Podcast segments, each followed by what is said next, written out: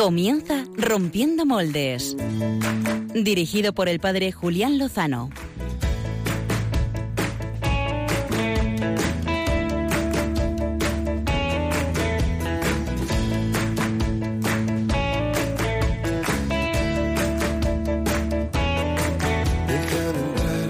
donde estén tus sueños, donde tus anhelos se ponen al sol. Déjame estar donde tantas veces piensas que no puedes. Muy buenas noches, queridos amigos todos eh, de Radio María, de este espacio de Rompiendo Moldes, eh, que quiere seguir haciéndolo en esta su séptima temporada. Eh, muy buenas noches a todos, gracias por, pues, por llevar estos años acompañándonos. Espero que haya sido una experiencia tan grata como ha sido para nosotros. acompáñanos. Empezó a latir, donde el donde el corazón busca tu raíz. En nuestra vocación de romper moldes, eh, seguramente en estos momentos, eh, si uno mueve el dial o entra en redes sociales, eh, pues es probable que el tema de conversación sea la situación ahora mismo en Cataluña o quizá alguna, alguna emisora, pues los últimos coletazos de, la jornada deportiva. nosotros nos interesan ambos aspectos muchísimo más lo que está sucediendo pues hoy en España, en, en la región de Cataluña sí vamos a decir una palabra, eh, vamos a recordar las palabras que nos han eh, entregado, nos han regalado los obispos eh, españoles, la Comisión Permanente de la Conferencia Episcopal, lo haremos a lo largo del programa, pero Mm, descansen. Nosotros no vamos a abordar la cuestión de Cataluña, la actualidad. Seguramente estén produciéndose hechos importantes que nosotros no vamos a abordar. ¿eh? Eh, nosotros vamos a abordar una cuestión muy, muy importante que es la educación de los chavalillos, de los jóvenes, de los adolescentes, de las generaciones que vienen detrás de nosotros, eh, que nos preocupa y mucho porque son el futuro y es un tema que evidentemente pues también tiene que ver con lo que está sucediendo estos días, estos meses, pues en, en Cataluña Cataluña y en el conjunto de España. ¿no? Así que si os quedáis, eh, dentro de 50 minutos, eh, pues vamos a ir abordando en los próximos 50 minutos, vamos a ir desgranando eh, estas cuestiones. también rompemos moldes, no solo porque no vayamos a hablar del tema prácticamente pues único en estos últimos días, sino porque mm, hoy empieza la nueva temporada de Rompiendo de Radio María. Eh, hoy es 1 de octubre, nuevo mes, pero nosotros vamos a presentar eh, nuestro nuevo programa, las nuevas secciones, las incorporaciones eh, dentro de dos semanas, en el segundo programa, pues porque nos llamamos Rompiendo Moldes y porque no están aquí el, resto del equipo. Aquí sí está conmigo en el estudio de Radio María, en directo, en vivo y en directo, Clara Fernández. Muy buenas noches, Clara. Buenas noches. ¿Cómo estás? Bien. ¿Estás con ánimo renovado? Sí. ¿Vienes a romper moldes una séptima temporada? Sí. ¿Tienes plan B para esta noche? Uy, esto suena regular, ¿no?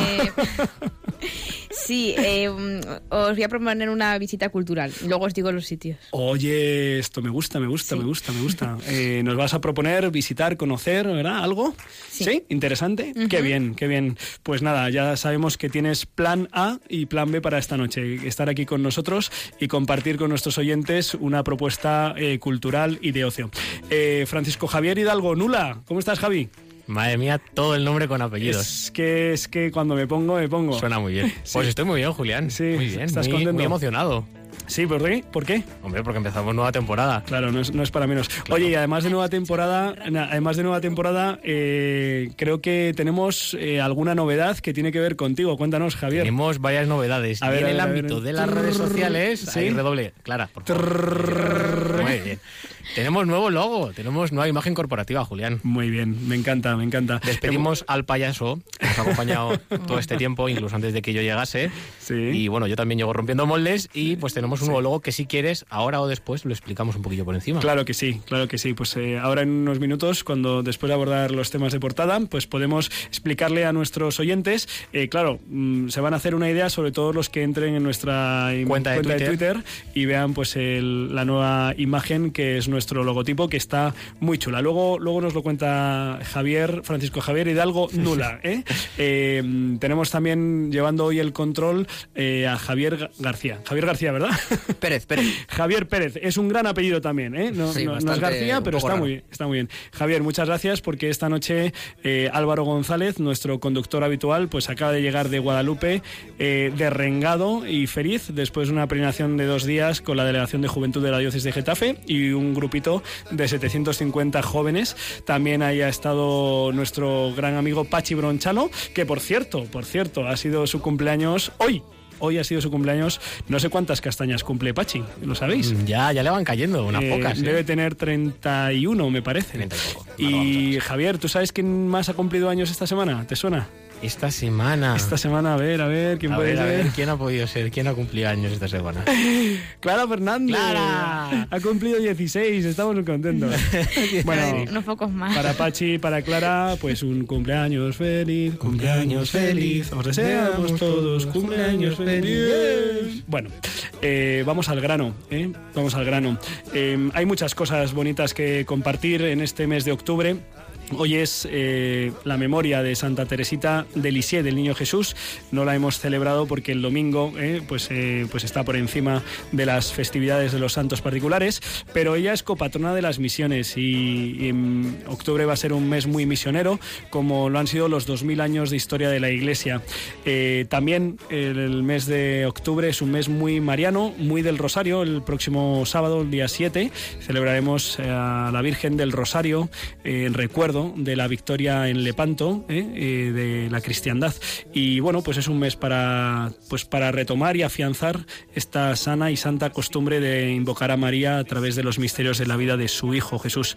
Así que bueno, pues en este mes de octubre podríamos tocar, podríamos tocar muchos temas. Propusimos en la encuesta de Twitter eh, decir alguna palabra sobre Cataluña, que ya hemos dicho que alguna tomaremos las palabras que dijo la Comisión Permanente de la Conferencia Episcopal Española hace cuatro o cinco días. Y eh, salió la inquietud de hablar sobre una cuestión juvenil muy preocupante, que es pues el suicidio juvenil, la violencia que hay entre los jóvenes, eh, los chicos contra las chicas. Eh, prevalentemente, no solo, no exclusivamente, pero prevalentemente. También ¿eh? se cumple un siglo de la Revolución de Octubre soviética, que yo creo que en algún momento tendremos que hacerle un hueco porque conviene conocer la historia para no repetirla ¿eh? y porque hay muchos mitos, eh, pues como hay en tantos ámbitos. Pero bueno, vamos a recordar el teléfono de WhatsApp de Radio María para los oyentes que quieran mandar sus mensajes. Javi me pone una cara de mm, no sabemos si podemos. Que hoy no hay posibilidad. Hoy no hay posibilidad. Se ha caído. Es que esto de las tecnologías no siempre funciona pero eh, hoy, hoy no hay posibilidad de enviar. Hoy os digo que si queréis participar por Twitter, vamos a arreglarlo. Si queréis participar por Twitter, los oyentes que estéis en Twitter, Gracias, eh, lo podéis hacer. Eh, hoy vamos a empezar. Como la semana o sea, como hace dos semanas despedimos con el hashtag, hashtag últimos moldes, pues hoy, como es el primer programa de la temporada, vamos a poner hashtag primeros moldes. Muy bien. ¿Vale? Primeros moldes de esta séptima temporada. Ya saben que si entran en radio en Twitter, pues arroba rompmoldes es nuestra cuenta. Ahí iremos tuiteando alguna cosilla.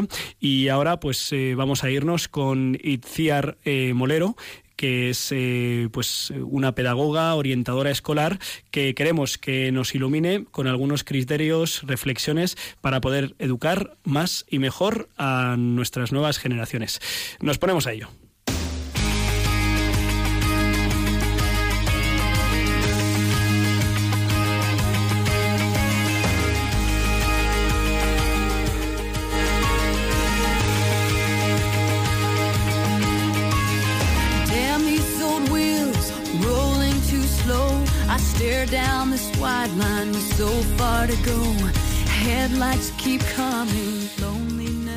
Hace apenas un par de semanas eh, nos desayunábamos, nos despertábamos con datos sobre las tasas de eh, suicidio en España. Eh, redondeando, son aproximadamente 10, algo más de 10 suicidios diarios en nuestra nación, eh, de los cuales eh, un porcentaje no menor, no menor, se, se debe a suicidios juveniles, ¿eh? lo cual, como pueden pues compartir y comprender nuestros amigos oyentes es eh, más preocupante aún, ¿no? En, la plenitud de la fuerza corporal, de la ilusión, de la esperanza, de tener todo por delante, de poder realizar eh, todo en la vida, ¿eh? o de querer realizarlo, o de tener la ilusión, la esperanza de hacerlo, pues se entruncan no pocas vidas de nuestros adolescentes y jóvenes y nos preocupa, y nos preocupa. Nos preocupa también, esta semana se daba un dato también preocupante, perdonad que no cite, que no de citas, pero no, no he podido hacerlo y, pido perdón por ello. El 70% de los eh, actos de violencia de chicos a chicas eh, se dan entre personas de menor de menos de 35 años. Eh, esto también es muy llamativo. ¿Por qué? Pues porque se supone que en España ha habido un clima, un caldo de cultivo machista, ¿no? Vamos a, a suponer que esta tesis tan extendida, pues es así, ¿no? Pues de hace años, cómo se educaba, cómo se entendía el papel de la mujer, ¿no? Eh, seguramente algo hay, ¿vale? Seguramente algo hay, no sé si mucho, poco, algo hay, ¿no? Pero las nuevas generaciones eh, pues llevan escuchando mm, un par de décadas o un poquito menos, 15 años, 20 años, eh, pues, pues que bueno, pues que, que, la mujer no solo es igual, sino que vamos, es digna del trato más exquisito y delicado, ¿no? Y sin embargo, eh, los actos de violencia eh, son mucho más entre jóvenes que entre adultos. ¿no? Algo no estamos haciendo bien, algo no está funcionando. Esto me recuerda a las campañas eh, pues tremendas y, muy desafortunadas y absolutamente ineficaces de la prevención del SIDA, de la que pues yo he tenido que verlo en directo, pues el póntelo, pónselo de los años 90 que, y el sexo seguro con el preservativo que solo han hecho aumentar los índices del VIH. Pero aún así, pues como la ideología es muy fuerte y los intereses económicos e ideológicos también, pues ha seguido en esa línea. ¿no? Pues algo parecido con las tasas de eh, violencia hacia la mujer. También eh, las tasas las conocemos de rendimiento escolar, fracaso escolar, los enfrentamientos de hijos contra sus padres, las denuncias de padres por no por no poder eh, pues eh, encauzar, educar, acompañar a sus hijos. Creo que estamos preocupados y que tenemos motivos para, para, estarlo. Por eso hemos contactado con doña Itziar Molero. Eh, ella es pedagoga, ella es orientadora escolar, ella es esposa y madre de varios hijos y ha sido hasta hace muy poquito subdirectora del Centro de Orientación Familiar en la Diócesis de Getafe, por lo cual tiene una experiencia eh, profesional de investigación muy amplia para poder compartir con nosotros criterios y reflexiones que nos puedan ayudar. Muy buenas noches, Iciar. Muy buenas noches, padre. Muchas gracias por atender la llamada. No lo he dicho, pero creo que se ha notado que además somos amigos ¿eh? y te agradezco mucho personalmente que a estas horas de la noche, después de pues de tanto jaleo, pues y con la semana por delante, atiendas los micrófonos de Radio María. Nada, un placer. Muchas eh, gracias por haberme invitado. Iciar, comentando un poco esta tarde estas cuestiones que nos preocupan, eh, recordábamos, eh, recordábamos que el Papa Benedicto XVI, nuestro Papa emérito, eh, enviaba hace una década ya, en el año 2007, si no recuerdo mal, una carta a la diócesis de Roma titulada La urgencia educativa o la emergencia educativa, que compartíamos ambos cuánta luz mm, nos ha dado pues para nuestro quehacer educativo. ¿Puedes compartir con nuestros oyentes un poco el diagnóstico que realizaba el Papa eh, en esa carta? Bueno, el Papa en, ese momento, el Papa lo que hacía era un poco la radiografía de cómo está la sociedad y, continúa. Diez años después, ese diagnóstico es certero porque nos viene a decir que estamos un poco perdidos en cuanto a qué hacer como padres, qué hacer como educadores con estos jóvenes que tenemos y ese panorama desolador que, nos has comentado al inicio del programa. lo que ve es una pérdida de, una meta en la vida de los jóvenes y como no saben dónde van, eh, los educadores tampoco lo tenemos claro, pues se deriva en todas estas circunstancias que has mencionado.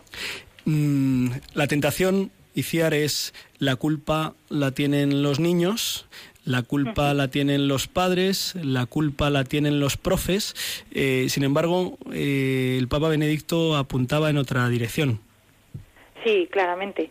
O sea, mm, la culpa no es del resto, sino la culpa es de todos, la culpa es de esta sociedad que, que construimos entre todos. Entonces, lo que nos, a lo que nos interpela es a no tener miedo. Nos dice, no tengáis miedo. Eh, juntos sí que se puede, eh, como mm, ver la meta, ver dónde está la verdad, para los educadores ser testigos, eh, los jóvenes eh, pueden ansiar y pueden llegar a ello. Entonces, eh, lo que nos dice es que no tengamos miedo, principalmente, y no, en, no el buscar, buscar culpables, sino todo lo contrario, nos interpela ir hacia adelante.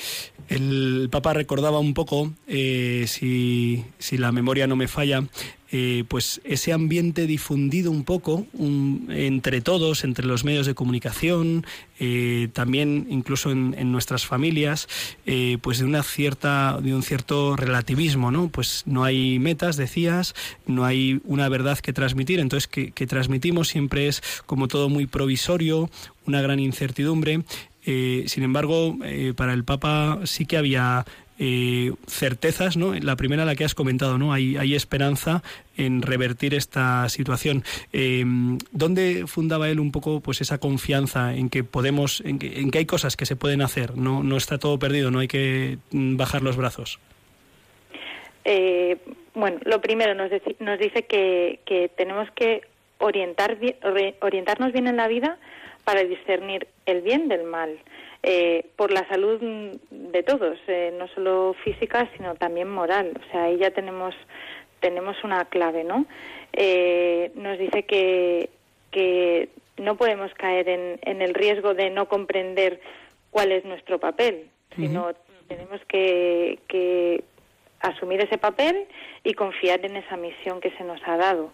La confianza es como el, pilar, ¿no? Para poder eh, decir, oye, vamos a, revertir esta, esta sociedad. Que podemos. Claro. Y luego, eh, Iciar, eh, el, Papa, el Papa Francisco, el Papa Benedicto, eh, entraba, mm, aterrizaba como en, una serie de criterios eh, a la hora de, afrontar la tarea educativa, tanto para padres como para maestros, sacerdotes, educadores en general. no sé si podrías mm, repasar alguno de esos criterios que el Papa Benedicto daba para poder afrontar con, con confianza y con, con éxito la tarea educativa. Sí, bueno, el primero es la fe. Nos dice que quien cree en Jesucristo posee un motivo ulterior y más fuerte para no tener miedo. Por tanto, ahí está nuestra roca donde basar toda la educación. Eh, primero porque Dios no nos abandona y, porque en Él vemos el camino, la verdad y la vida. Pero luego además el Papa nos da unas claves muy concretas, ¿no? a los educadores y, a los padres en nuestra misión de educadores nos, nos dice, necesitáis la cercanía y la confianza que nacen del amor. O sea, todo educador debe amar a su, a su alumno y todo padre debe amar a su hijo. Que esto parece una obviedad, pero sin embargo nos encontramos con niños que no son amados por sus padres. Entonces ahí ya nos está planteando bueno, un recorrido concreto. Primero, a través del amor. Nos habla también de la educación de la libertad, lo importante que es ir respetando el, bueno, pues el error de nuestros hijos, que, que tanto nos cuesta a los padres, que el hijo le ves ahí en el abismo y ves que, que se va a caer y a veces no les dejamos hacer uso de esa libertad. Bueno, pues acompañándoles con amor, nuestro hijo tropieza, y le ayudamos a levantarse. Sin embargo, Iciar, lo de, lo de respetar, digamos, el error, eh, en ningún caso es eh, pues ser como como cómplice o como eh, testigo de que nuestro hijo, pues no sé, tiene actitudes, pues a lo mejor denigrantes para otros y, uno dice, bueno, es qué, machote es mi hijo, ¿no? O mi hijo o mi hija es el que destaca y si los demás, pues si a los demás les hace de menos, ah, dice algo sobre sobre esa cuestión. Voy a citar textualmente porque lo tengo delante dice, lo que nunca debemos hacer es secundarlos en sus errores, fingir que no lo vemos o peor aún, que los compartimos como si fueran las nuevas fronteras del progreso humano. Creo que es clarísimo en, eso. Tenemos que aceptar el riesgo de la libertad, pero nunca aprobar esos errores. Hmm. Hace unos, hace unos años recuerdo una, una portada del semanario Alfa y Omega eh, en la que en grandes letras decía aprender a decir que no, ¿no? o sea, hay, hay, que, hay que decir que no a nuestros hijos porque hay un sí grande detrás de, pues en este caso, del, del respeto a otros o, incluso del respeto a la verdad, ¿no? Te has, equivocado, corrígete y, comienza. Hablabas de fe, ¿no? Para los, los creyentes ese es el, primer eh, motor. Hablabas del del pilar básico de, que la educación parte del amor, lo cual es, eh, es muy esperanzador, ¿verdad? Porque los padres aman a sus hijos, ¿eh? Eh, los educadores pues tienen una orientación, tienen una vocación, están ahí porque desean ¿no? transmitir y acompañar. O sea, el amor como primer, como primer pilar, educar en la libertad, respetando, como comentabas, ¿no? pues los, los posibles fallos y errores, pero sin sin dejar, sin permitir que, mm, sin ser cómplice, digamos, de las opciones deliberadas eh, negativas. ¿Qué más, ¿Qué más criterios nos da el Papa Benedicto? ser testigos, otro otro criterio claro, o sea, el ser ejemplos para nuestros hijos.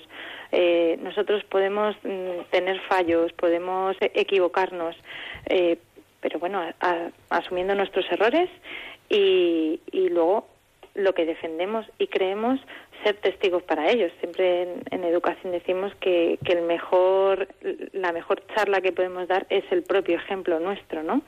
Pues eso, ¿no? Que seamos testigos para ellos de, de la verdad y del bien. Si no lo ven en nosotros, es muy difícil que luego ellos pues vayan por ese camino. Y Ciar, hay, hay padres y educadores que quizá pues pensamos, bueno, pero es que esto es, esto es muy difícil, eh, yo no estoy preparado, eh, hay que ser eh, infalible, impecable y saberlo todo para poder educar bien a tus hijos. No, no, no, no, no, hace falta, creo que si no, no nos los habría confiado Dios. Estaríamos fatal, ¿verdad? Porque, claro, estaríamos fatal. Caemos y tropezamos, pero bueno, igual que, que se nos pone el sacramento de la penitencia, eh, nosotros podemos pedir perdón a nuestros hijos. Oye, hijo, pues me he equivocado, a mí me ha pasado muchas veces. Oye, me he pasado, te he gritado demasiado. O perdóname, oye, vengo pues muy estresado del trabajo y, no he tenido paciencia. Eh, eso creo que también les estamos educando a ellos a que comprendan su propio, sus propios errores y, y su pecado y cómo actuar en esos momentos. Y, no solo estas, digamos, estas orientaciones, estos criterios, eh, creo recordar que el, que el Papa Benedicto también eh, invitaba al, de, al tema de la responsabilidad, de las tareas, de los encargos que pues los chavales eh, pues están llamados a, tomar y, y asumir.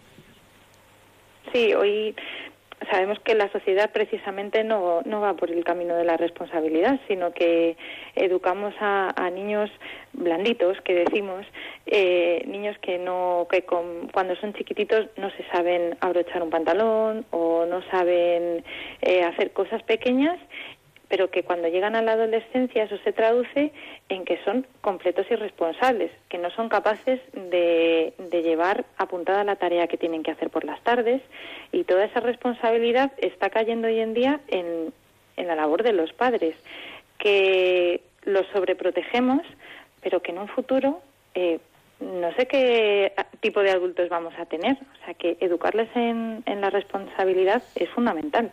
Porque luego estos jóvenes, como nos decía el Papa también en esta carta, van a entrar en el mundo del trabajo. Por tanto, no van a ser mm, adultos maduros, sino que vamos a tener mm, niños grandes. y también hablaba de esto y me parece fundamental. Y esto se puede trabajar desde que son muy chiquititos, con pequeñísimas responsabilidades, las tareas de casa. Hoy en día los niños no colaboran en las tareas de casa, en meter la ropa sucia en el cesto, en sacar un lavavajillas, cosas pequeñas pero que tienen mucha importancia, porque el día de mañana van a ser adultos que van a ser puntuales, que van a ser responsables con su trabajo, y hay que enseñárselo poco a poco. Pues eh, fíjate, esta semana eh, en, la, en mi parroquia, en Cienpozuelos, hemos tenido pues la inscripción de los de los niños eh, a catequesis, ¿no? Y me llamaba la atención, francamente, que unos padres con, pues, con la mejor de las intenciones, pero a mi modo de ver un poco acertado, eh, se presentaban ahí en las mesas donde estaban las catequistas eh, diciéndoles, bueno, pues se puede ir este día a esta hora o este día o este día. Había varias opciones, eh, cuatro días, un par de horarios por día En fin, no era sencillo la cosa, ¿no? Entonces estaba la niña que tenía como mucho siete años, si lo cumple en octubre, noviembre, diciembre, seis años, y entonces le dicen los padres, ¿tú qué día quieres ir? ¿A qué hora quieres ir? ¿no? Claro, la, niña miró como diciendo, mm, ¿cómo? Eh, eh, tenemos un, sentido de, que es importante pues que, los niños elijan la libertad y tal, pero me parece que, nos hemos, se nos ha ido un poco de las manos, ¿no? o sea, que no tienen, que no tienen capacidad, ¿no? No, no tienen capacidad todavía para tomar esas decisiones y ahí también tienen que aprender que hay cosas que las deciden papá y mamá y las deciden por su bien siempre. Entonces, bien decididas están. Eh, uno cuando es adulto se tiene que enfrentar a situaciones en las que no puede decidir lo que quiere. Yo no puedo decidir a qué hora entro en mi trabajo. Eso me lo dice el que tengo por encima y ya está. Bueno, pues esa es la hora y, y no puedo decidir otras muchas otras muchas condicionantes de la vida y, y no pasa nada. Si les educamos en que todo lo pueden elegir, se van a dar, vamos, se darán de bruces con la realidad el día de mañana. Se van a frustrar. sí, sí, sí. En fin. Eh, una, realidad, sí. Sí. Em, esta semana, esta semana eh, ha saltado un poco a la, a la palestra mediática eh, el juez de menores, eh, don Emilio Calatayud, al que yo le profeso una admiración enorme y mm, que espero y deseo que algún, algún espacio pueda acompañarnos aquí. ¿no? Al parecer, el lunes en un espacio televisivo, en televisión española, comentaba el suicidio de esta chica, una Instagramer, es decir, una, una joven con una gran influencia en la red social de Instagram, con cientos de miles de seguidores, que pues que desgraciadamente se quitaba la vida pues eh, pues aquejada de del mal del, del, sinsentido de la vida, ¿no? De tener pues aparentemente pues pues eso fama, éxito, belleza, juventud y dinero, pero no tener pues pues el sentido para, para caminar, ¿no? Em, en este contexto el juez de menores eh, expresó, comentó con, firmeza y con claridad pues que muchas eh, chicas, eh, niñas incluso, se hacían fotos, eh, pues le expresó una palabra fuerte que yo no voy a reproducir, pero que es más o menos pues eh, personas que se dedican a un poco a vender su cuerpo, ¿no? A comerciar con su cuerpo. Y y eh, pues se le echaron encima, no, y que luego las suben a las redes sociales, ¿no? Se le echaron encima pues en, redes sociales criticándolo en ese sentido de machista y él añadió, eh, no corrigió la, la, tesis que manifestó, sino que añadió que también hay chicos que se fotografían pues eh, muy inadecuadamente y que también lo comparten y, lo, y esto le provoca eh, pues, eh, pues muchas dificultades en su vida. como pedagoga, como orientadora en colegio, ¿cómo ves que está afectando el mal uso de los móviles en nuestros adolescentes y jóvenes? Bueno, es que ese es un, tema muy largo. El tema, este es un temazo. Eh, hay alguna una policía también muy conocida, hay un vídeo que se ha hecho viral en el que ella decía que si no dejamos a nuestro hijo menor eh, conducir un coche, eh, siendo menor de edad, que tampoco les deberíamos dejar un móvil porque también supone muchos riesgos. Esto cuando vemos el vídeo pero no vemos las consecuencias casi nos hace gracia, pero cuando uno empieza a conocer jóvenes y las consecuencias del, del mal uso de esos móviles, eh, vamos, esa, eso es una verdad que deberían yo creo que, que hasta, hasta prohibir, porque los jóvenes lo que están haciendo hoy en día con el móvil y en concreto con la red Instagram es comerciar con su cuerpo. Ellos están vendiendo su imagen constantemente y el problema es que no son conscientes de ello. Ya no hablo de que luego puedan copiar tu foto y que ande circulando por la red, sino que están dando su imagen, su intimidad y no son conscientes. Esto es, creo que, que porque no saben verdaderamente que es su cuerpo, que en el fondo es no saber quién soy yo. Yo soy eh, con, mi cuerpo, ¿no? Y, esto me parece que es un reto enseñárselo a los jóvenes. O sea, este cuerpo es un regalo que Dios te ha dado, pero que tienes que cuidar. Y, y ahí nos queda mucho recorrido y Instagram nos está ganando esta, esta batalla. Eh, eh, Javier Hidalgo, eh, colaborador del programa, quiere, quiere compartir una pregunta contigo. Sí. adelante. Buenas noches, Iciar. Eh, bueno, a lo mejor voy a ser un poquito rompedor, pero yo creo que es necesario hacer esta pregunta. No sé si conoces una noticia que salía, me parece, hace dos semanas o tres, en la que a un, a un padre que, bueno, eh, eh, digamos, regañaba a su hija con, con la eh, o sea, no sé cómo expresarlo. Regañaba a su hija porque llegaba tarde a casa, ¿no? Y eh, le daba, la agarraba del pelo y le daba dos bofetadas. Esto es lo que se dijo en, el juzgado cuando el padre tuvo que, pues, compadecer.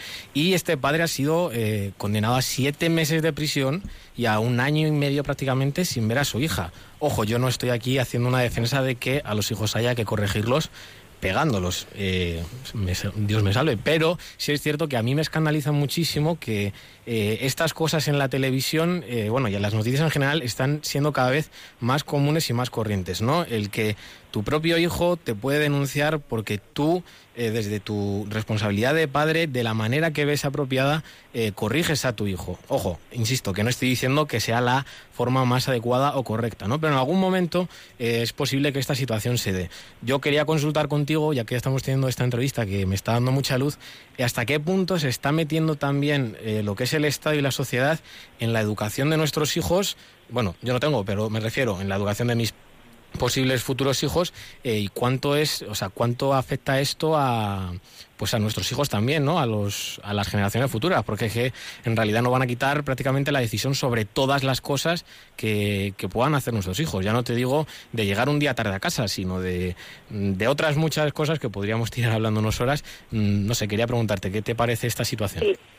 Pues me parece muy paradójica, porque en realidad eh, esa usurpación de la autoridad del, como padre, de este padre por parte del Estado, lo que está haciendo es anularle su propia autoridad con su hijo. Entonces, como padres, nosotros tenemos que reclamar esa autoridad a educar a nuestros hijos. Entre paréntesis, no, o sea, no estoy aprobando con esto el, el bofetón o, el, el, castigo físico, no. Pero sí que nosotros como padres recuperemos la autoridad de decirle a un hijo esto no lo puedes hacer. Y eso lo estamos perdiendo nuestra generación como, como padres con los hijos. Y sin embargo el Estado quiere entrar ahí no, nosotros somos protagonistas de la educación de nuestros hijos. Somos nosotros los que tenemos esa capacidad de discernir con ellos lo que está bien, lo que está mal. Eh, creo que si Dios nos los ha confiado a nosotros es porque podemos hacerlos con nuestros errores y con nuestro pecado, como lo he dicho antes, pero son, son nuestros hijos. El Estado no puede entrar ahí, creo. Pues eh, Ciar Molero, eh, pedagoga, orientadora escolar, eh, subdirectora del COF de Getafe hasta hace unas semanas. Eh, pues muchas gracias por compartir eh, un poquito de luz, un poquito de luz, eh, criterios, orientaciones. La verdad es que la, entrevista haría para, para, mucho. Hemos llegado ya al, al ecuador de nuestro programa y, tenemos las secciones que tenemos que darle entrada, pero te agradecemos eh, este, estas orientaciones que has compartido, que nos hayas traído al Papa Benedicto XVI esta noche aquí con nosotros y, que, y la labor, la labor que realizas tanto en el en el Colegio Juan Pablo II como también en la diócesis a través de la Delegación de Familia. Ánimo, ¿eh? que lo necesitamos. Muy bien, muchas gracias. un placer. Un fuerte, un fuerte Adelante con el programa. Hasta luego. Muchas gracias. Y sí, pues eh, ahora tenemos que, dar paso a los eh, sucesivos temas. hoy no tenemos muchos colaboradores, pero tenemos grandes secciones. Así que vamos con ellas.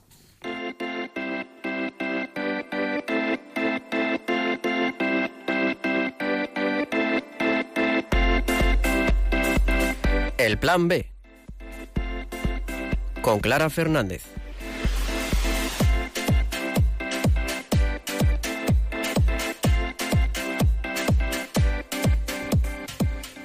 Esta noche el Plan B os propone una visita cultural a dos lugares, a Sigüenza, Guadalajara y Alcalá de Henares, Madrid, que están celebrando el año Cisneros. Hasta diciembre han preparado una serie de actividades para conmemorar los 500 años de la muerte del cardenal, dos lugares en donde el franciscano dejó huella. En este marco, para el 26 y 27 de octubre, la Universidad de Alcalá organiza un interesante congreso que abordará la personalidad y la obra de Cisneros.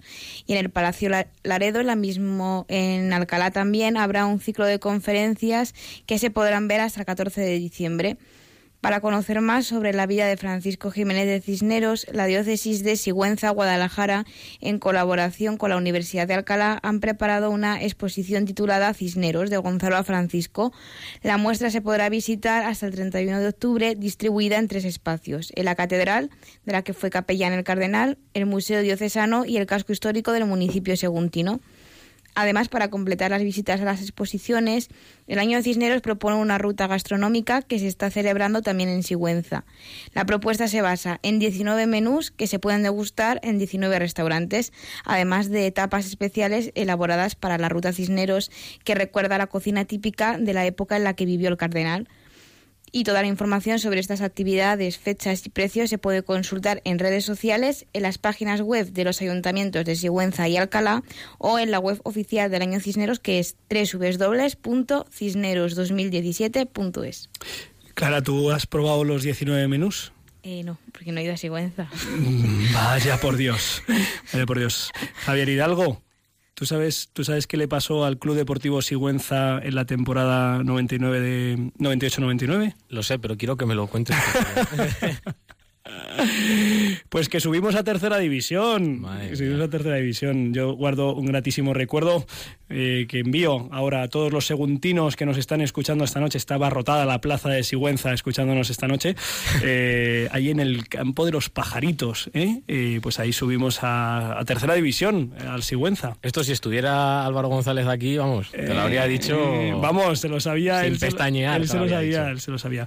Pues, pues nada, la verdad es que merece la pena conocer la figura del cardenal Francisco Cisneros, su itinerario, su trayectoria, eh, un grande, un grande de nuestra nación, de España, de nuestra iglesia, eh, enterrado en la catedral de, Alcalá, eh, fundador de la Universidad de Alcalá. Seguro que en Radio María pues se ha compartido.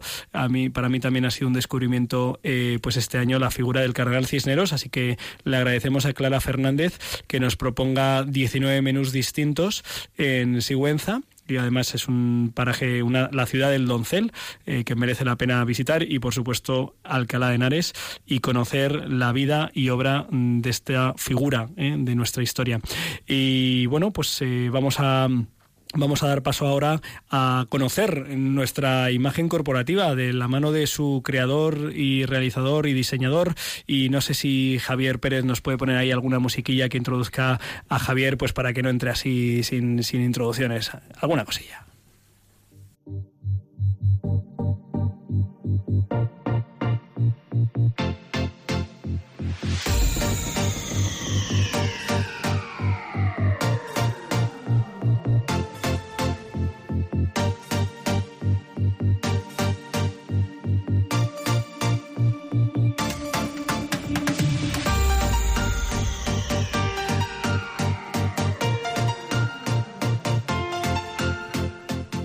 Pues mira, para haber ha sido aquí una cosa improvisada, Javier te ha puesto una música. ¿A ti te, gusta, Javi? madre mía, esto es como, es como una mezcla así psicodélica, ritmazos. Además, tú eres de Fuenlabrada, esto seguro que se escucha en Fuenlabrada, ¿no? Esto en los polígonos lo peta. bueno, bueno, pues si queréis, os explicamos un poquito en qué, en qué se ha basado la imagen. Intenta, intenta que nuestros oyentes ahora, que, que son oyentes, ¿sabes? Lo escuchan por las orejas, no lo ven por los ojos, ¿sí, Javi?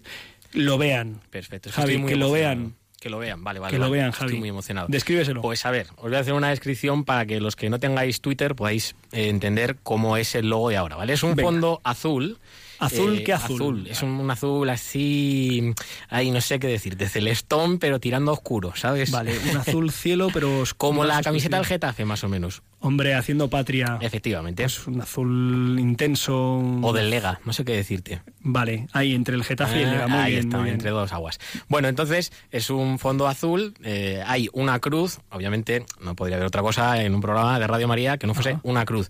Y encima de esa cruz hay el, título de Rompiendo Moldes. Es un logo muy sencillito y os voy a explicar tres características porque lo definen así eh, bastante mejor, ¿vale? Venga. ¿Por qué utilizamos el azul? El azul lo utilizamos tanto en el fondo como en la cruz pues obviamente es el color, digamos, por excelencia de la Virgen María, ¿no? Vemos a, la Virgen Inmaculada, la vemos vestida de azul. ¿En qué emisora estamos, queridos oyentes? En Radio María. Mm, Eso. sí, No, sí, no yo- estamos en Radio, Radio Ge- Sigüenza. Radio no. Getafe, no. No, efectivamente. Entonces, bueno, pues vamos a hacerle un honor a nuestra madre poniendo esos colores y recordándola.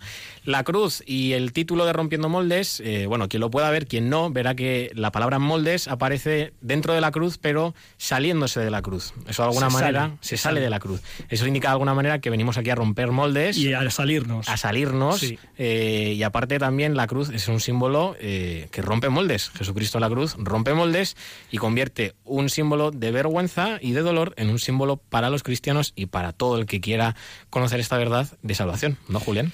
Pues sí, un símbolo de muerte, pues eh, ahí brota la vida, de ese árbol de la vida brota la vida verdadera. sí. Efectivamente, eh, Jesús rompe moldes, pues nosotros los intentamos romper con él. Y debajo del logo, eh, para quien lo pueda ver, quien no se lo digo yo, pone un programa de Radio María. Y es que no podemos olvidarnos de dónde estamos, de cuál es nuestra casa, la que nos da espacio y a la que le agradecemos pues que cada dos semanas eh, podamos estar aquí rompiendo estos eh, moldes, ¿no?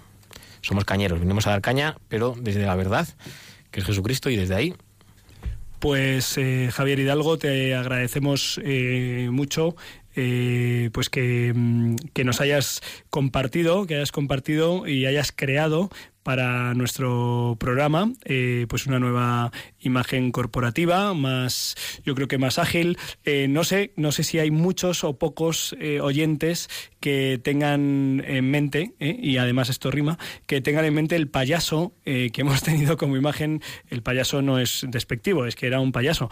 El primer día de rompiendo moldes hace ya seis años pues con los nervios previos que hacemos no sé qué. Pues aquí había un póster en Radio María eh, que yo creo que esto es de hace seis años y yo creo que llevaba aquí eh, 600 años antes, o sea, estaba un poco envejecido y tal, pero era bastante gracioso, que era un payaso como en una... mm, haciendo malabarismos, ¿no? Y... y venía a decir algo así como, ¿qué equilibrios me, me haces... Señor, eh, ¿qué equilibrios me, hace- me haces hacer? eso, algo así, ¿no? Señor, qué equilibrios me haces eh, afrontar y tal. Y nos hizo gracia, y nos hizo gracia y nada, pues pusimos esa, esa imagen, pero bueno, yo creo que ahora tenemos algo mucho más pro, ¿sabes? Y, y te lo agradecemos. Eh, tendremos que hacernos una foto de equipo, pero eso será cuando esté el equipo, ¿te parece? Efectivamente, me parece perfecto. Y siempre llevaremos en la patata, en el corazón, a ese payaso que tanto tiempo nos ha acompañado. Qué tonto. Oye, eh, hablando del equipo, hablando del equipo, te voy a decir una cosa.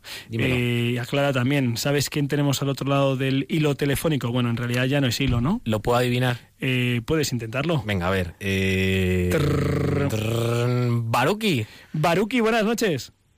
Muy buenas noches, Julián, equipo, Clara, ¡buah! Os quiero. Eh, Álvaro González, eh, ¿has venido ñoño de la peregrinación a Guadalupe?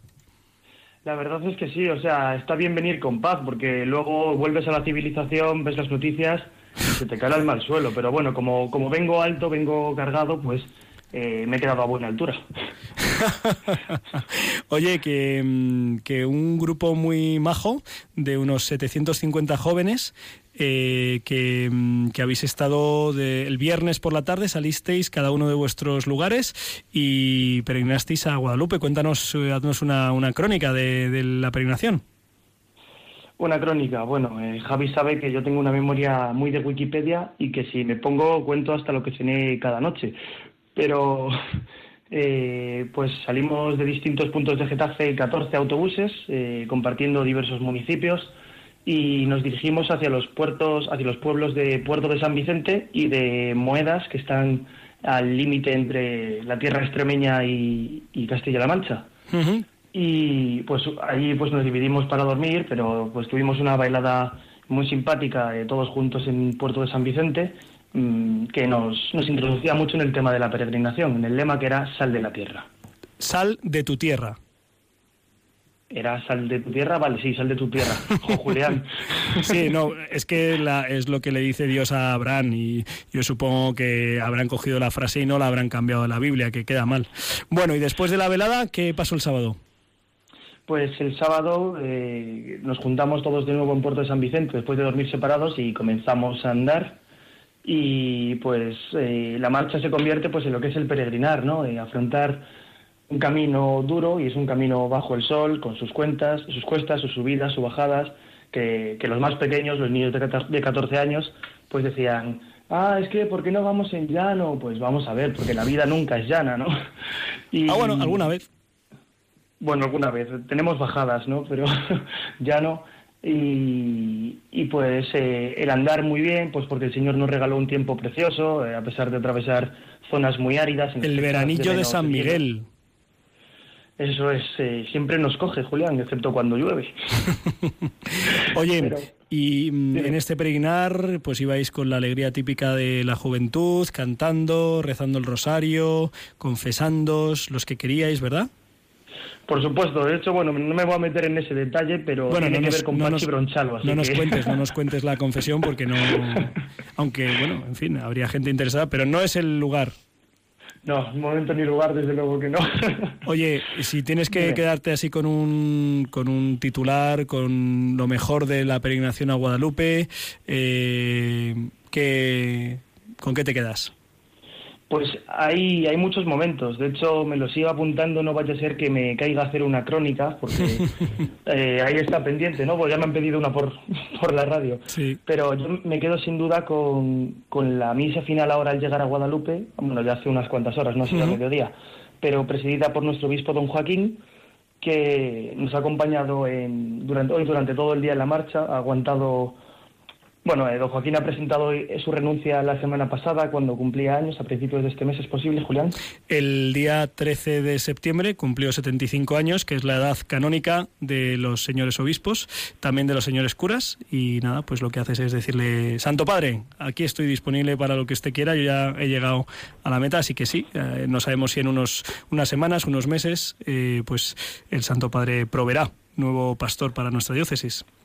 Claro, tú le has puesto el lenguaje de delegado de medios de la diócesis, pero viene a ser lo mismo. Sí, efectivamente, efectivamente, ahí las Pues, don Joaquín nos ha dedicado pues eh, la que se prevé que sea su última homilía en una peregrinación con los jóvenes, pues se ha despedido de nosotros y nos ha dedicado las palabras de, la lectura de hoy de San Pablo de los filipenses, si no me equivoco, las ha hecho suyas y las ha hecho desde luego más fuertes, porque es otra mirada, ¿no? Y, Habéis sido su consuelo y su alegría. Eso es, y tenemos que seguir siéndolo, unidos en Cristo. Bueno, pues... Y, bueno, nos, ha remarcado sobre todo que, rechacemos los individualismos, el relativismo y el materialismo, que son los males que nos asolan a los jóvenes en esta época. Bueno, muy bien. Eh, tu compañero y amigo eh, Javier Hidalgo levanta la mano, quiere preguntarte algo. Acepto la pregunta, Javier. Hombre, Baruki, ¿qué tal? ¿Cómo estás? Cansado, pero lleno de vida. Escuchando desde el principio, o sea, os lo habéis montado muy bien. Parece que estáis de fiesta en el estudio. Mm, como tiene que ser. Bueno, a ver, Baruki, yo te quiero hacer una pregunta para los posibles jóvenes de más o menos nuestra edad, 20, 23, 25 años, que tengo que tenía aquí un servidor. Yo te quiero hacer una pregunta porque es verdad que son muchas las peregrinaciones que tú ya cargas en, tu espalda. Eh, yo también llevo unas cuantas. Aquí don Julián Lozano también llevará las suyas. Clara también tiene las suyas. Pocas. y entonces la pregunta que yo te quería hacer para los que nos puedan estar escuchando y se sienten ya como mayores, cansados, que esto es una mentira. Ojo, recordemos lo que decía el Papa, eh, Papa Francisco perdón, en la JMJ de Cracovia. Bueno, te quería preguntar, vamos al grano. Eh, dijo un adolescente. Eh, te quería preguntar, ¿Tú cómo llevas esto de, ir a las peregrinaciones una tras otra, una tras otra? Porque es verdad que luego al final te cansas, ¿no? Ya no vas con, la misma ilusión de antes. Ya no la ilusión, sino con el mismo objetivo de antes. Tus objetivos cambian, vitales, eh, también personales en cuanto a lo que viene siendo la parroquia y demás. ¿Qué mensaje puedes lanzar tú que después de tantas peregrinaciones sigues ahí al pie del cañón y sabes que llegará un momento en que ya no te dejarán ir? bueno, si Dios quiere me iré yo antes, ¿no? A ver si tengo una familia y no estoy a los 30 por ahí.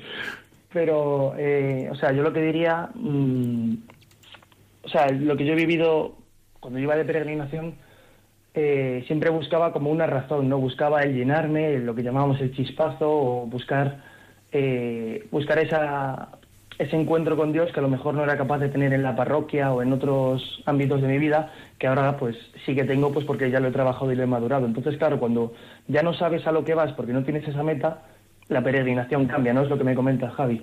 Pero yo, por ejemplo, lo, he vivido muy bien y lo que le digo a los jóvenes más adultos es que no dejen de peregrinar. Y te lo puedo decir a ti porque tú esta vez no has peregrinado, ¿eh?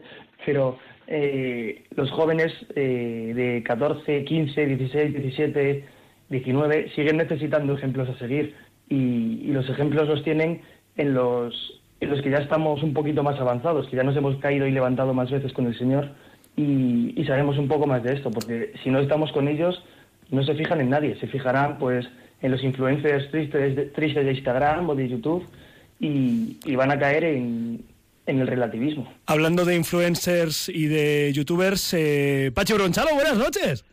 Julián Lozano, buenas noches. ¿qué tal? Cumpleaños feliz, la la la la la. ¿Cómo estás? Eh, Oye, ¿qué se siente con, con 53 años, tío? 52. Perdona. 31, 31 añitos ya, ¿no? 31 justos. Nada, perdonar que no esté allí. Nada, hombre. Oye, ¿qué tal? no Así un, danos, por el cumple. danos un titular, danos un titular de Guadalupe, tío. Pues una pasada, una pasada, tío. Sí, sí. Una pasada. Yo vuelvo feliz. ¿Cómo? Feliz, feliz, sí, sí. Que vuelvo, vuelvo encantado y feliz. Una pasada, encantado y feliz. Un titular. de las orejas. Ahí denso. Un titular. Eh, un No, no, titular. está- está muy bien. Mm, Don Joaquín es grande. Pues sí, le damos, le bien, muchas. entrañable. Nos ha hecho una media preciosa. Muy bien. Estoy, De nuestro obispo. Estoy seguro de ello. Pues, pues nada, nos alegramos, nos alegramos de que, de que hayáis peregrinado en nombre de todos los que no hemos podido estar aquí. Y bueno, pues, Encomendados. pues muchas gracias por habernos encomendado. Y nada, pues eh, dentro de dos semanas presentamos el- la nueva temporada, las nuevas secciones, Bien, los nuevos rostros. Pues eh, ojalá nos podamos ver todos aquí. Estaremos, cuenta con ello. Dios mediante. Bueno, queridos Álvaro González y Francisco Javier. Bronchalo, un fuerte abrazo. Un fuerte Gracias, abrazo, adiós, Julián. adiós, Muchas adiós. gracias. Eh, no quería terminar rompiendo moldes eh, sin recordar las palabras, eh, ya que hemos hablado de don Joaquín, de nuestros pastores, de nuestro pastor, pues la- las palabras que la Comisión Permanente de la Conferencia Episcopal Española dirigió pues a toda la Iglesia y a todos los que querían escuchar esa voz de los pastores el pasado miércoles, si no recuerdo mal. En el comunicado breve y sintético decían que ante la grave situación que se vive en Cataluña, con gran preocupación en el resto de España, los obispos, los obispos queremos en primer lugar hacer nuestros los deseos y sentimientos manifestados recientemente de forma conjunta por los obispos del territorio de Cataluña. En el segundo número eh, recordaban, citaban eh, un- una de las frases de este comunicado de los obispos de Cataluña. Eh, en este momento difícil invitamos a la oración por los que tienen la responsabilidad en el gobierno de las diferentes administraciones públicas de la gestión del bien común y de la convivencia social, a fin de que todos seamos guiados por la sensatez y el deseo de ser justos y fraternos, y con responsabilidad avanzar en el camino del diálogo y del entendimiento, del respeto a los derechos y a las instituciones y de la no confrontación, ayudando a que nuestra sociedad sea un espacio de fraternidad, de libertad y de paz. Este era el deseo de los obispos catalanes, que era el deseo de todos los obispos y todas las personas de bien común, ¿no? Eh, un espacio de fraternidad, libertad y de paz, eh, respeto a las instituciones, la búsqueda del diálogo. El tercer punto, eh, precisamente de la nota, hablaba de mm, el diálogo desde la verdad eh, y la búsqueda del bien común de todos, como señala la doctrina social de la Iglesia. El Papa citaban al Papa Francisco en la exhortación apostólica Evangelii Gaudium que nos recordaba que es hora de saber cómo diseñar ¿eh? en una cultura que privilegie el diálogo como forma de encuentro, la búsqueda de consensos y acuerdos, pero sin separarla de la preocupación por una sociedad justa, con memoria y sin exclusiones. Eh, todos eh, queremos el diálogo, la cuestión es cuáles son las condiciones para que ese diálogo sea posible. ¿no? Eh, el cuarto punto decía, para hacer posible este diálogo honesto y generoso que salvaguarde los bienes comunes de siglos y los derechos propios de los diferentes pueblos que conforman el Estado, es necesario que tanto las autoridades de las administraciones públicas como los partidos políticos y otras organizaciones, así como los ciudadanos, eviten decisiones y actuaciones irreversibles y de graves consecuencias, que los sitúe al margen de la práctica democrática amparada por las legítimas leyes que garantizan nuestra convivencia pacífica y origine fracturas familiares, sociales y eclesiales. Si uno relee este párrafo, que es sin duda el, de más contenido y calado, el más denso, eh, se da cuenta de que quien se sitúa al margen de la práctica democrática amparada por las legítimas leyes, las legítimas leyes son las que están aprobadas en los lugares eh, que nos hemos dado, el, Congreso, ¿no? el Senado, eh, el referéndum sobre la Constitución en el año 78, absolutamente, mayoritariamente aprobado. Quien se sale de esas legítimas leyes eh, que propician la práctica democrática eh, están cometiendo decisiones y actuaciones irreversibles y de graves consecuencias. Y, por si quedaba alguna duda, en el punto 5 continúa, como hemos señalado los obispos en otra ocasión también difícil para nuestra convivencia democrática y pacífica, es de todo punto necesario recuperar la conciencia ciudadana y la confianza en las instituciones, todo ello en el respeto de los cauces y principios que el pueblo ha sancionado en la Constitución. La Constitución es el único, eh, la única ley concreta que los obispos mencionan y, esa Constitución es la que este fin de semana ha sido gravemente violada eh, pues, eh, en muchos aspectos. ¿no? También sus instancias, como por ejemplo los tribunales legítimamente constituidos. terminan un Punto breve. Por último, reiterando nuestra llamada a la esperanza y la plegaria a Dios, a la serenidad y entendimiento, ofrecemos nuestra colaboración sincera al diálogo en favor de una pacífica y libre convivencia entre todos. Eh, es verdad que los obispos eh, han buscado eh, equilibrar y no provocar más heridas de las que hay, que son muchas y provocadas por una educación pues muy cuestionable durante las últimas décadas en nuestra España de las autonomías. Pero no cabe duda que el que quiere leer lo que han dicho los obispos tiene motivos para juzgar las distintas actuaciones que han tenido lugar estos últimos días en nuestra nación. Seguimos eh, rezando, no sé qué habrá pasado en esta hora en nuestra querida España. Eh, seguimos pidiendo para que se ilumine eh, a los que tienen que tomar las decisiones. Hasta aquí hemos llegado. Muchas gracias por acompañarnos. Clara Fernández, buenas noches. Buenas noches. Javier Hidalgo, buenas noches. Buenas noches. Javier Pérez, buenas noches. Buenas noches. María Santísima, muchas gracias. Dentro de dos semanas nos vemos. Recordad que con el Señor lo mejor está por llegar.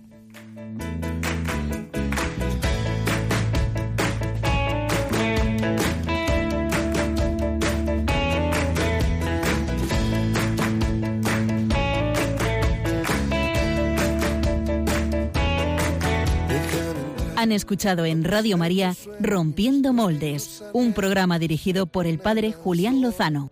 Déjame estar donde tantas veces piensas que no puedes, tal vez pueda yo. Déjame que sea yo tu fortaleza, déjame vivir allí donde brota todo, donde nace todo, justo en la raíz. donde el corazón empezó a latir, donde el corazón te espera y siempre, donde el corazón busca tu raíz, donde el corazón te mueve.